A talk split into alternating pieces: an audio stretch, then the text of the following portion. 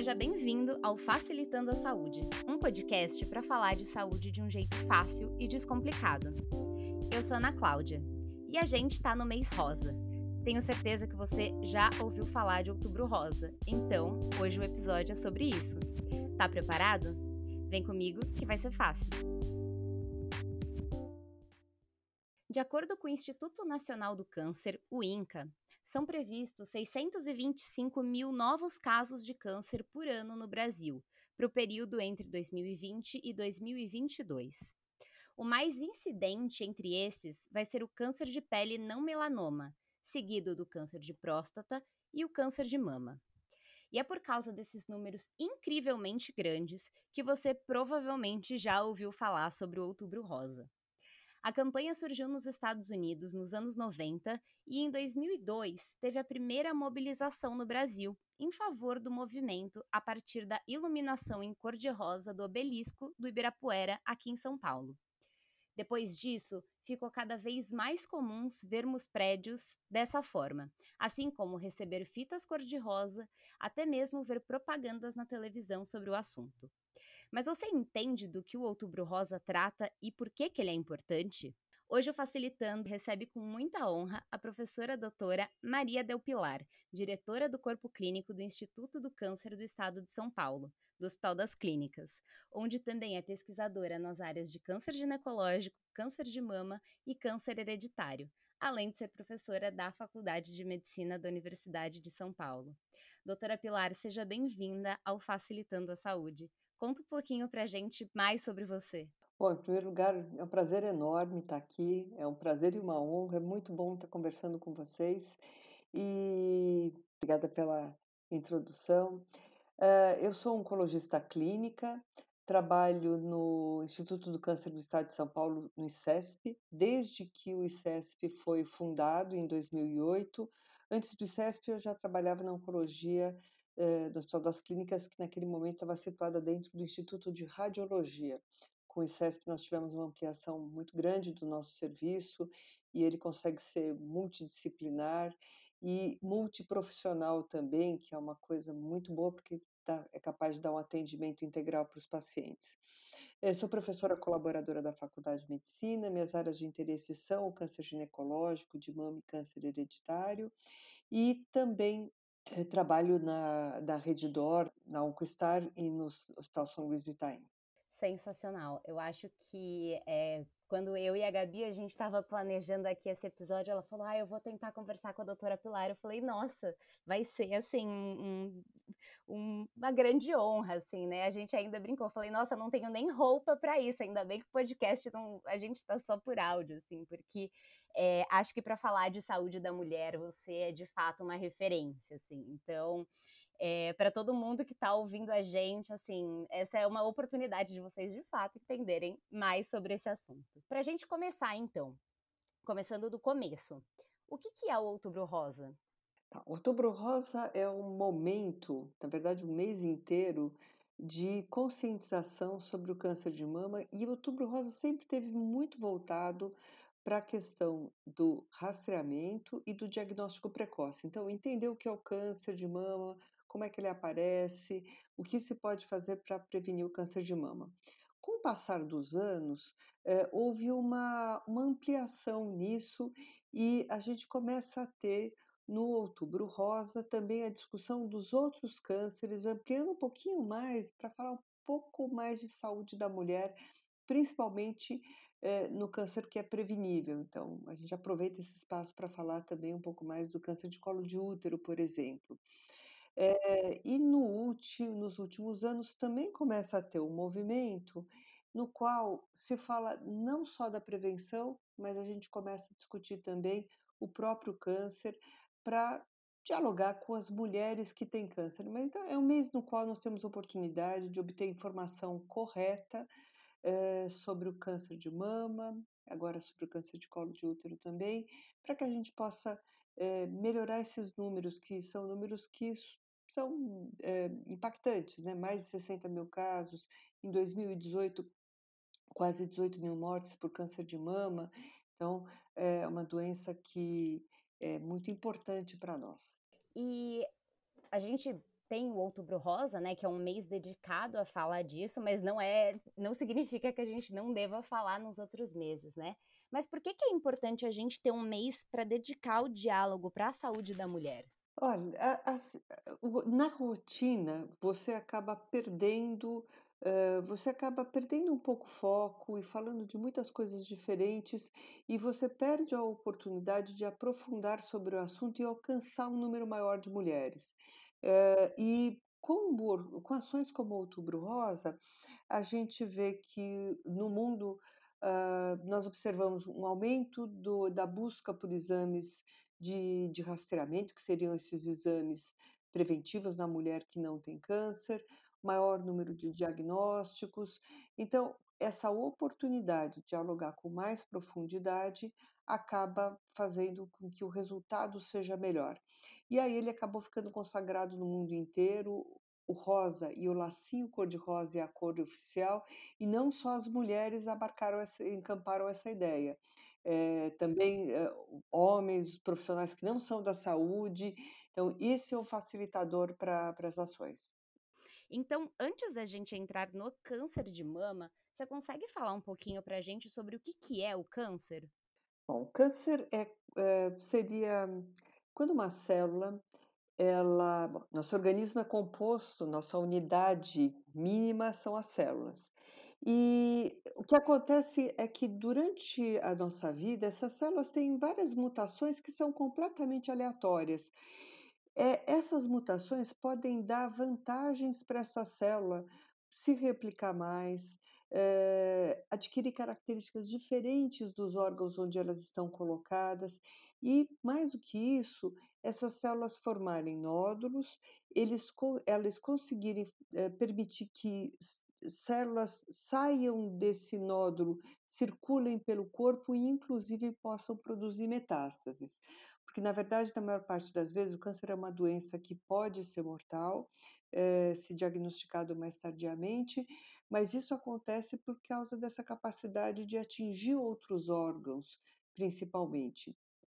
Então, eu diria que o câncer é uma é um é um conjunto de células que se desorganizou, proliferou demais, não respeitou o lugar que deveria ficar dentro do corpo e se espalhou se espalhou para outros lugares, como se você tivesse uma fábrica totalmente com sua produção totalmente desorganizada.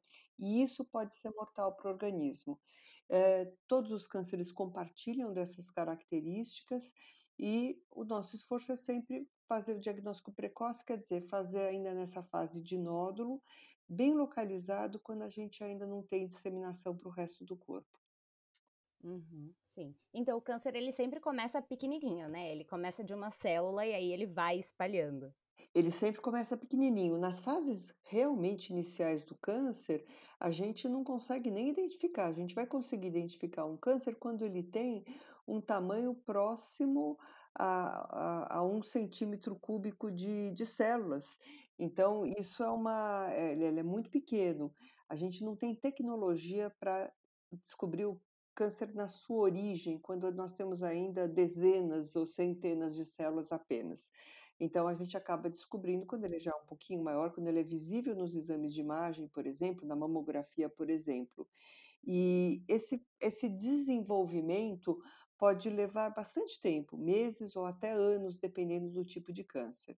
E existem agora falando um pouquinho do câncer de mama, né, existem causas ou fatores de risco para o câncer de mama? Existem sim. Na verdade, o câncer de mama é muito comum, 1 a cada 8 ou 10 mulheres vai ter a oportunidade de desenvolver o câncer de mama, isso é bastante, por isso que as pessoas conhecem muitas pessoas com câncer de mama. E a gente alguns fatores nós não conseguimos modificar, por exemplo, menstrua começar a menstruar muito cedo, isso é uma característica da mulher, mas é um fator de risco. Entrar na menopausa muito tarde, também é uma característica da mulher, mas é um fator de risco. Agora, outros fatores são modificáveis. Eh, o excesso de peso, principalmente depois da menopausa, então é importante que a mulher manter um um peso próximo do normal ao longo da sua vida, porque quando você tá acima do peso, você tem mais estrogênio, e o estrogênio em excesso é um fator de risco para o câncer de mama. Ser sedentário, a gente sabe que fazer atividade física protege contra o câncer de mama. Eh, ter filhos Amamentar os filhos, são 2 fatores protetores para o câncer de mama.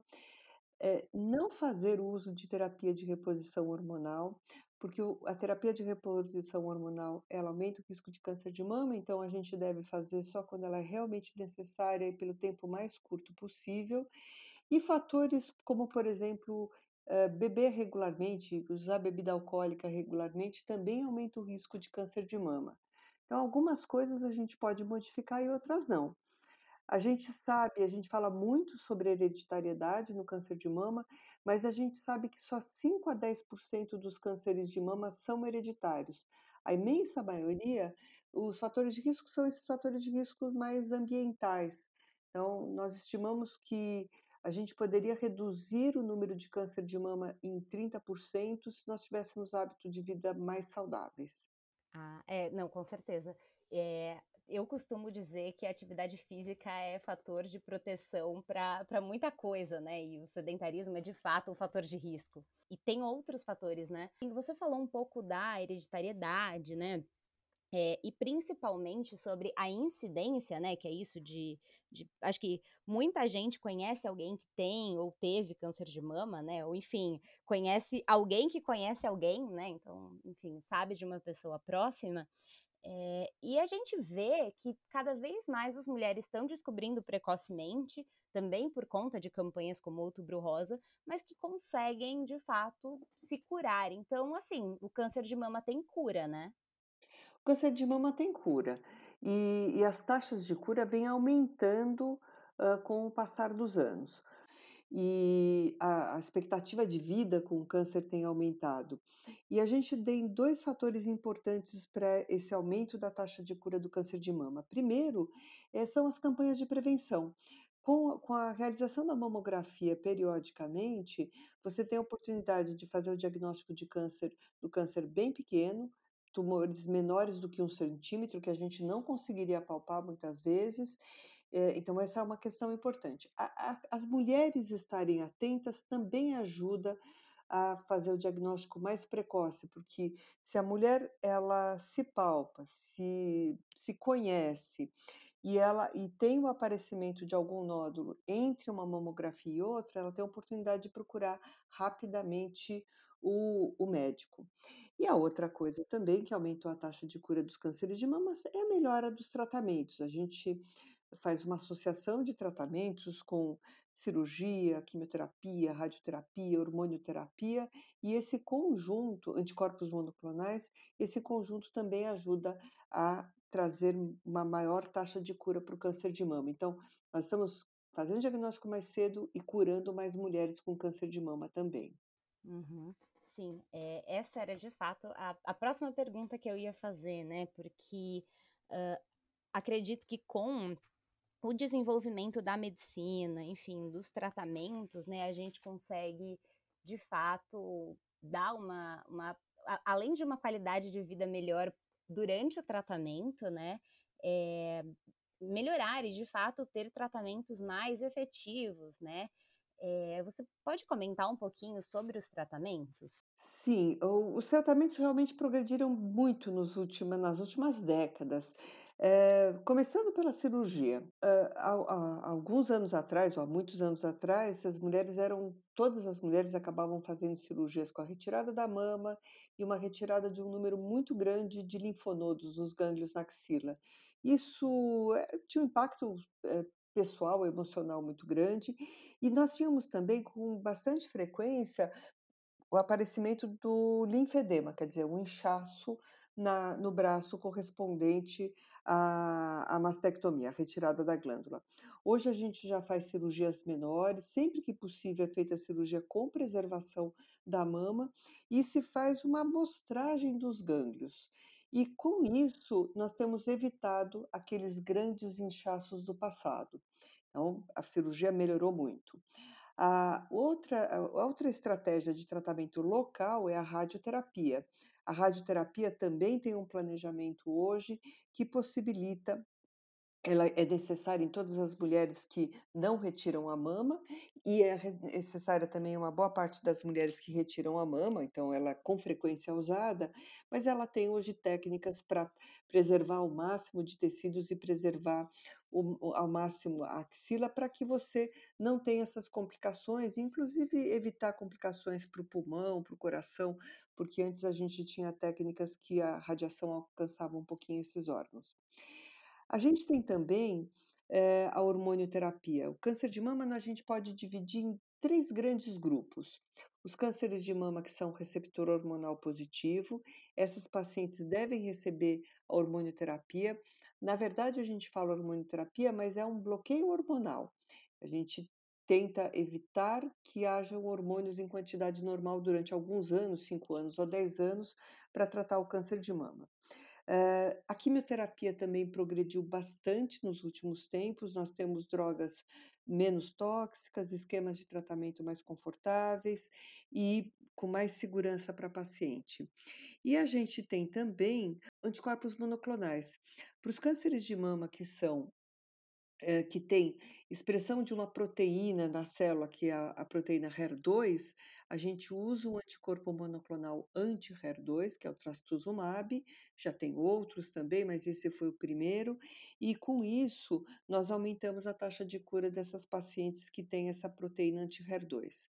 Então, na verdade, eu vou ter cânceres de mama que são receptor hormonal positivo, receptor hormonal negativo e HER2 positivo. E a gente vai adequar o tratamento segundo essas características do tumor. Vai usar o tamanho, vai usar os linfonodos para definir o tratamento e também essas características do tumor para poder definir qual que é o melhor tratamento para essa mulher. É, até porque é, a gente vê, né? é, e aí talvez isso seja um, um estigma, né? é, por conta, enfim, da mídia e de, de diversas, enfim, principalmente da mídia, né? é, dos tratamentos do oncológicos serem muito agressivos, né? E aí, principalmente nas mulheres, por conta da quimioterapia, que tem a perda do cabelo. Então, é, e aí eu, eu acho, assim, que muita gente, quando recebe o diagnóstico do câncer, ou enfim, tá em investigação, fazendo um rastreio, tem medo, né, do, do tratamento. Acredito que isso seja comum. Olha, eh, eu acho que é comum e é compreensível. Eh, o tratamento ele ele tem melhorado muito e a gente conta também hoje com muitos medicamentos para diminuir os efeitos colaterais. Então, eu a gente consegue fazer com que o tratamento seja mais tolerável. Eh, mas ele é eu acho que é importante, sempre ressaltar que, apesar dos efeitos colaterais, eles são transitórios, a a mulher vai se recuperar e a gente, durante o tratamento, vai se esforçar ao máximo para poder controlar esses efeitos colaterais, para que a vida seja o mais próxima do normal possível. Então, eu, hã, eu eu digo que, eh, não é que ele seja simples, não é que ele seja que ele não seja custoso, né, do ponto de vista físico e emocional, mas ele é necessário e a gente tem que fazer um esforço para que ele seja o menos, eh, agressivo possível. Então, para isso tem que realmente, eh, baseado nos estudos, baseado na literatura, não fazer nem a mais nem a menos o que aquela mulher precisa, fazer exatamente aquilo que ela precisa. Muito importante essa fala, para quem está ouvindo a gente, né, eh, ou então para quem está ouvindo a gente e vai indicar esse episódio para um amigo, enfim, para alguém, né, que que já teve ou está vivendo aí o o o diagnóstico do câncer de mama, é é importante falar sobre isso, né. Mudando um pouquinho de assunto, mas ainda sobre saúde da mulher, eh, você comentou sobre o HPV. E aí, eh, tem um dado do Ministério da Saúde que há alguns anos eu soube, fiquei até um pouco assustada, né, que fala que o HPV é a infecção sexualmente transmissível mais comum no mundo, né, e que, de acordo com o ministério, mais de 70% das brasileiras sexualmente ativas entrarão em contato com HPV ao longo da vida. Por conta disso, em 2014 e 2015, se eu não me engano, foi iniciada a vacina de HPV nas meninas de a partir de 11 anos, enfim, é, talvez você saiba falar melhor essa idade, né? É, justamente para prevenir o HPV antes da idade sexualmente ativa, né? E o HPV é um dos principais fatores aí de, de risco para o câncer de colo de útero. Você pode falar um pouquinho sobre o HPV? Sim, sim. Ah, o, ah, bom, o câncer de colo do útero é, uma, é um problema mundial, é uma infecção. Ele, mais de 90%, quase 100% dos cânceres de colo de útero têm a sua origem na infecção pelo, do, pelo HPV. A gente tem mais de 100 tipos de HPV, é importante dizer isso, é, dos quais dois deles, o 16 e o 18, são os que estão mais relacionados com o câncer do colo de útero. E é uma infecção que demora muito para. É um câncer que demora muito para se desenvolver. É, a gente estima, em, às vezes, até uma década entre a primeira infecção e o desenvolvimento do câncer. Tem uma coisa importante para a gente dizer que é eh, a maioria das mulheres, quando tem a infecção pelo HPV, o organismo é capaz de eliminar o HPV e nada acontece com essa mulher.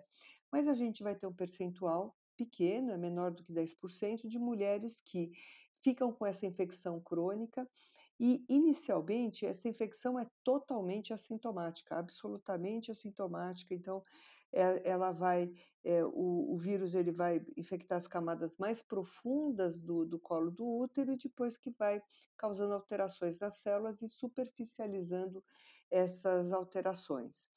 É, como é uma infecção assintomática, é muito difícil uh, você ter um controle sobre essa infecção na fase inicial e até que ela começa a se manifestar com lesões que são pré-malignas, né? lesões que estão, a gente fala que estão in situ, elas são bem superficiais e são totalmente curáveis. Essa, esse número que você falou é fato, mais de 70% das mulheres é, sexualmente ativas vão ter contato com HPV e ele é, e ele é um vírus muito infectante. Eh, diferente de outras, eh, de, do, do, HIV, por exemplo, que é, causa uma doença grave também, mas controlável, lógico, mas também causa doença, o HPV tem uma, uma taxa de infecção maior. Então, ele facil, facilmente você fica contaminado e não dá para a gente prever quem é que vai conseguir eliminar o vírus naturalmente ou não. Isso a gente não consegue identificar qual mulher que estaria em risco ou não. Então, a partir desse conhecimento é que se desenvolveram, foram desenvolvidas as vacinas para o HPV. A gente tem uma vacina que é bivalente, tem a tetravalente e tem agora uma nonavalente. Ah, o Ministério da Saúde uh, comprou e colocou dentro do calendário de vacinação a vacina quadrivalente, que vai ser, ela é, é uma vacina que é, ela vai te ajudar a produzir anticorpos contra os HPV 16 e 18, que são relacionados ao, ao, ao câncer de colo de útero, e também contra dois outros HPVs que são relacionados a, ao condiloma, que também é uma infecção genital muito desconfortável. Então, a, a única maneira que a gente tem no mundo para reduzir essa circulação e proteger as mulheres e também os homens, porque eles também podem ter, vão ter uma taxa maior de câncer induzido pelo HPV, é com a vacinação em massa. Os países que tiveram essa vacinação maciça reduziram de uma maneira drástica, dramática, a circulação do vírus e das lesões pré-invasivas e invasivas. Então, a Austrália foi a primeira a fazer isso e ela já fala na erradicação do câncer do colo de útero. Então é uma é, é um movimento muito bem documentado de que ele é capaz de eliminar a vacinação maciça das meninas e dos meninos é capaz de reduzir a incidência de câncer de colo do útero para as próximas gerações. Porque é lógico, a gente já tem agora um número grande de mulheres que está infectada, que não conseguiram eliminar essa essa, o HPV, naturalmente, não, não conseguiram produzir anticorpos suficientes, e não não eram não tinham idade para ser vacinadas. Então essas a gente tem vai contar só com a estratégia de rastreamento, que seria o exame de realização do Papa Nicolau ou citologia oncótica, é é o mesmo exame, para diagnóstico precoce das lesões pré-malignas ou diagnóstico precoce do próprio do próprio câncer. Então, a gente tem tido muita resistência para vacinação contra HPV, isso é desinformação mesmo, porque, no fundo, é uma sorte a gente ter um câncer que é prevenível com uma vacina.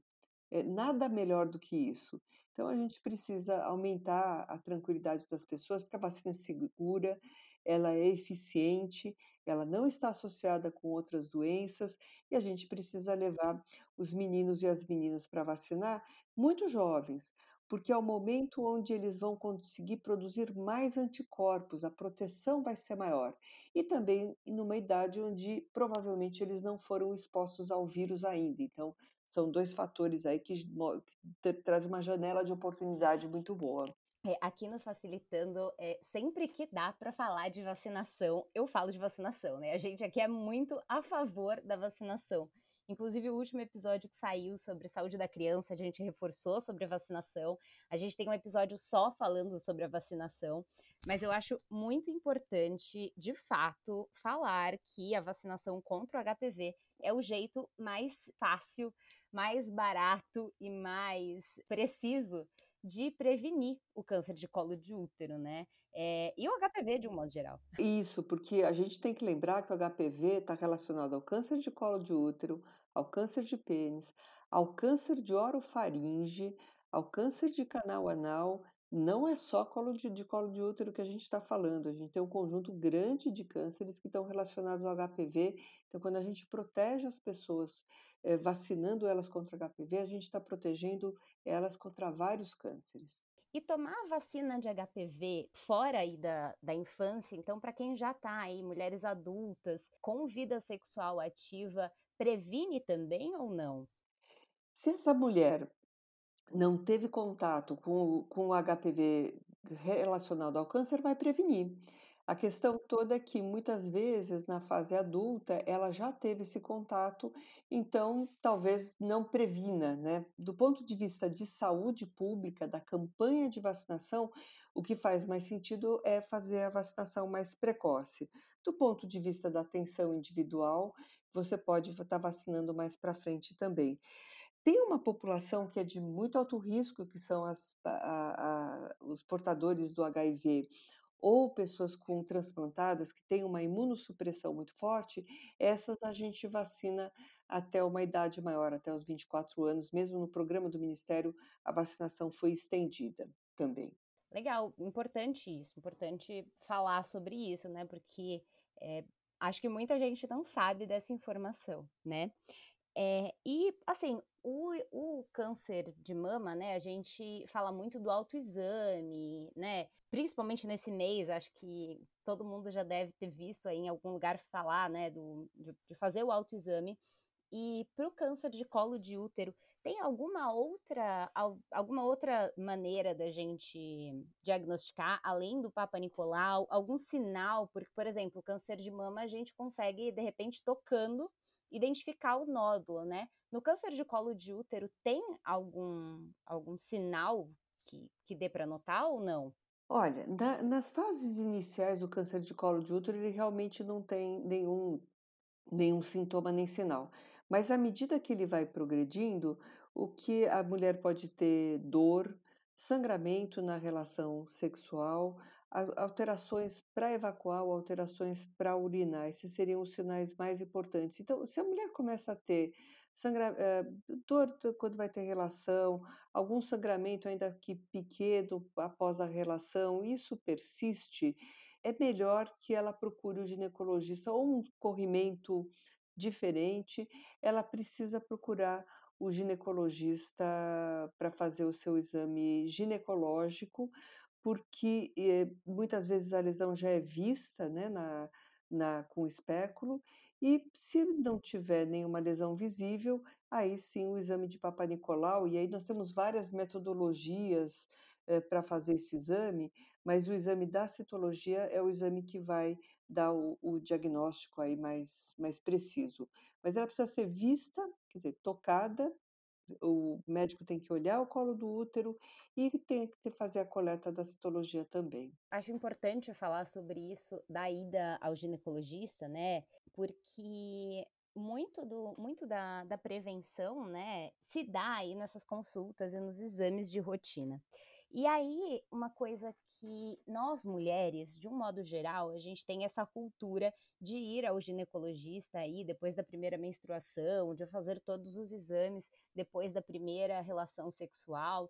E por que que é importante a gente, de fato, não pular 1 ano, assim? Porque, eh, já ouvi de muita gente assim: "Ai, não tive tempo de fazer meus exames", e ficou mais de 1 ano, assim, sem fazer exame, aí, enfim, eh, aconteceu com uma colega, ela ficou 2 anos sem fazer os exames, e aí quando fez descobriu um nódulo na mama, assim. Então por que que é importante a gente não deixar de fazer os nossos exames?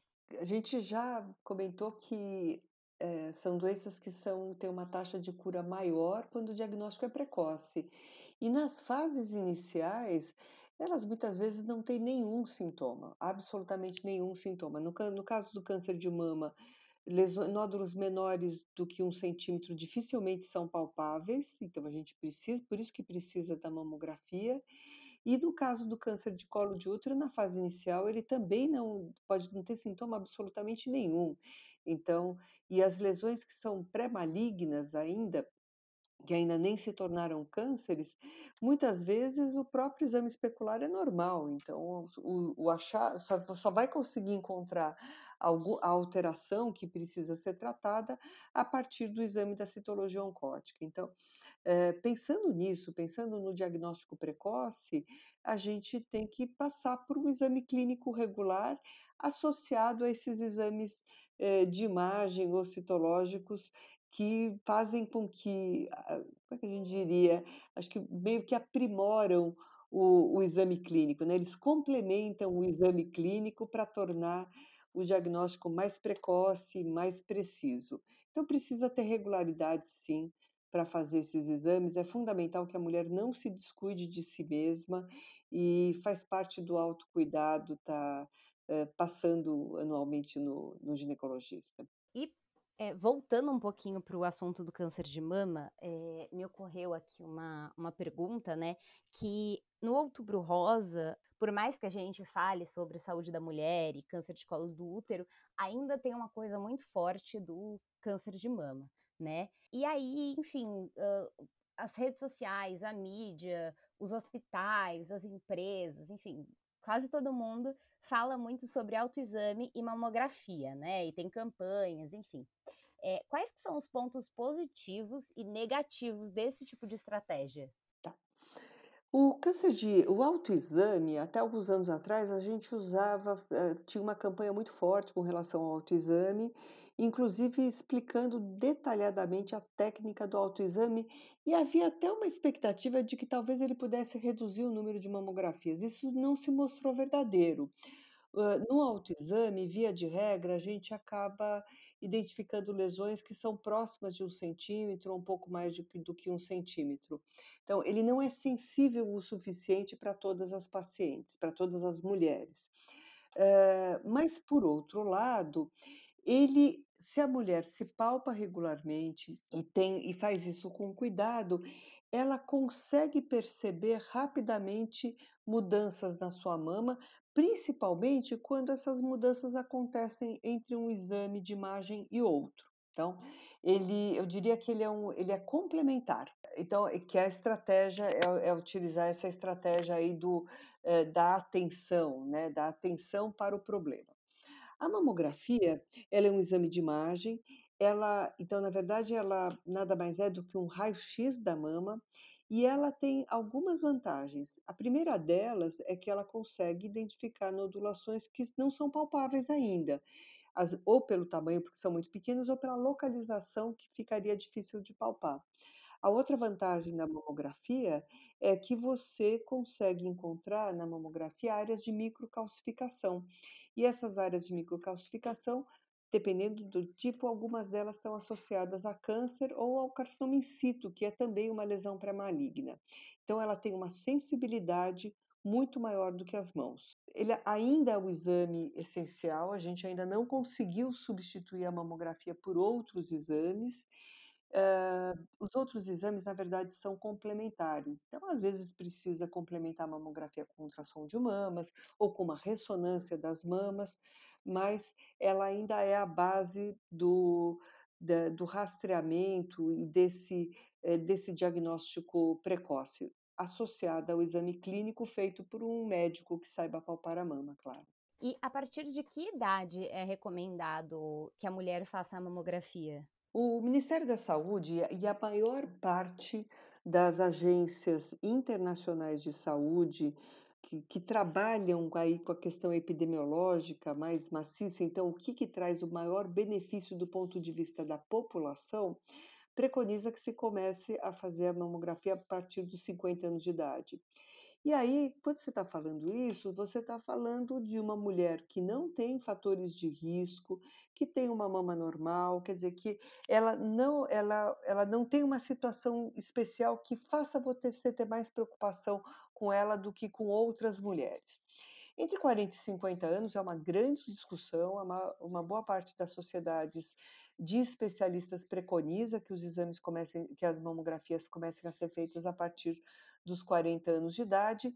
Eu diria que isso deve ser individualizado. Tem mulheres que precisam fazer a partir dos 40 anos de idade, tem mulheres que podem começar a fazer um pouco mais tarde, desde que tenham um bom acompanhamento uh, médico.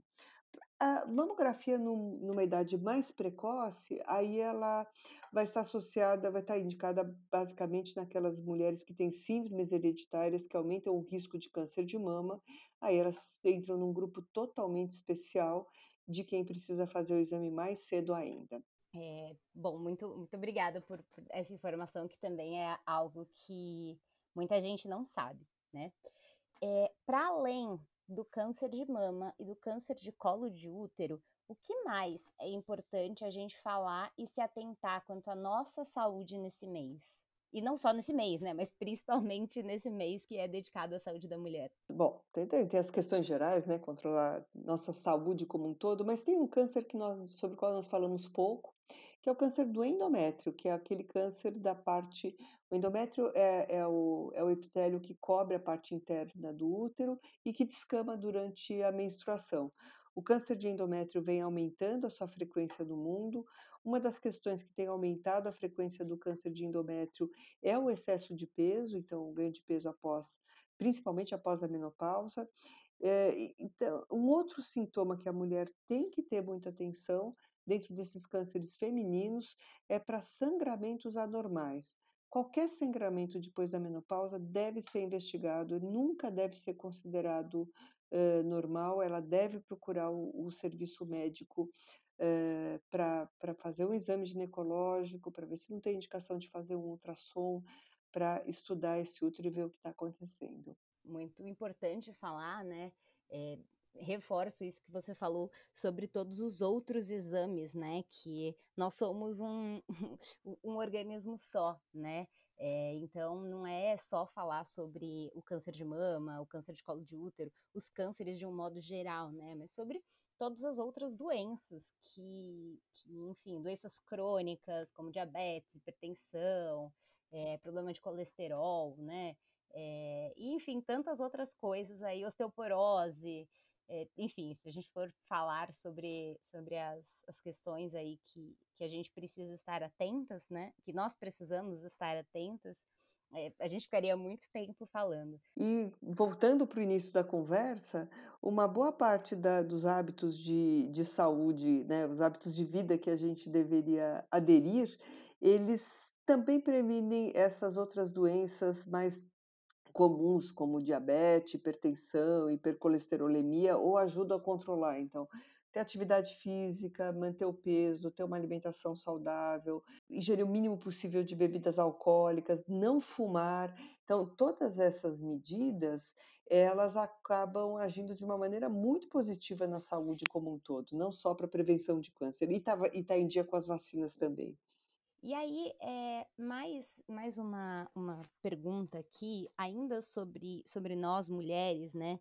E, e você, como especialista em, em saúde da mulher, é, o que, que, a gente tem que ter como, como prática, além da atividade física, né? Se, se tem mais alguma, alguma dica que a gente não falou, para a gente estar tá sempre consciente com a nossa saúde, porque o Facilitando nasceu justamente é, para trazer para as pessoas essa, esse despertar para a consciência da própria saúde, né? Tem mais alguma dica aí do que, que a gente pode fazer para criar essa consciência, esse empoderamento? Olha, eh, eu acho que a mulher tem que realmente se respeitar muito, respeitar o seu corpo, respeitar o seu tempo e, encontrar tempo para si, para poder se cuidar, não só cuidar do, do, dos demais, né?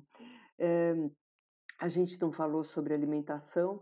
A alimentação vai entrar de uma maneira indireta também como um elemento de prevenção importante, né? Reduzir, aumentar o consumo de fibras, reduzir o consumo de, de comidas ultra, ultraprocessadas, isso é, é fundamental e, e, o consumo de proteína animal ele também não deve ser excessivo. Então, são, são questões aí, junto com, com as outras medidas de saúde que nós já comentamos, que são fundamentais para que a gente tenha uma vida mais longa e mais saudável. Doutora Pilar, eu queria novamente te agradecer aqui pela, pela sua participação. Acho que todo mundo que está ouvindo a gente aprendeu muito, assim, eu aprendi muito. E, enfim, deixar aqui o espaço aberto, se você quiser falar mais alguma coisa, o espaço é seu. Gostaria de dizer que as pessoas não devem ter medo de nenhum diagnóstico, não devem ter medo eh, de buscar o atendimento médico, porque é, só tem uma maneira da gente ter o melhor resultado em qualquer coisa, é agindo prontamente. E aí, voltando para o Outubro Rosa, voltando para campanha, as campanhas de câncer feminino, a melhor maneira de se proteger, é, além de ter tendo os seus hábitos de vida saudável, é realmente enfrentando o problema e seguindo em frente, porque é, é a maneira de nós termos os melhores resultados no tratamento do câncer, com a melhor qualidade de vida e com retorno para a sua vida normal o mais rápido possível. Então, é, com enfrentamento, porque nós somos muito mais do que um diagnóstico. Todas as pessoas têm muito tempo, muita coisa para viver e a gente só vai conseguir ter essa vida plena se a gente enfrentar todos os problemas, inclusive os problemas de saúde quando eles aparecem. E também é, reforço isso de não ter medo de ir atrás do diagnóstico, porque tem muita gente que não vai fazer o exame porque tem medo de descobrir alguma coisa, né? Quanto mais cedo a gente descobre, melhor vai ser o tratamento, melhores, maiores as chances e possibilidades, né? Sem dúvida.